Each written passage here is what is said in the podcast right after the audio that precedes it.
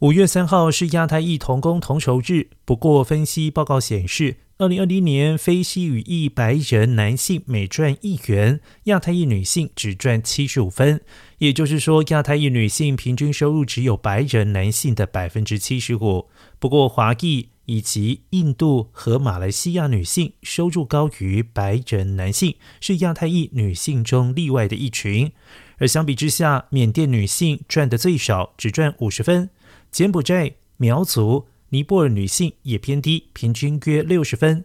日本女性收入则为九十六分。专家指出，薪酬不平等让亚太裔女性成功应对与新冠疫情相关收入损失的能力低于非西语裔白人男性。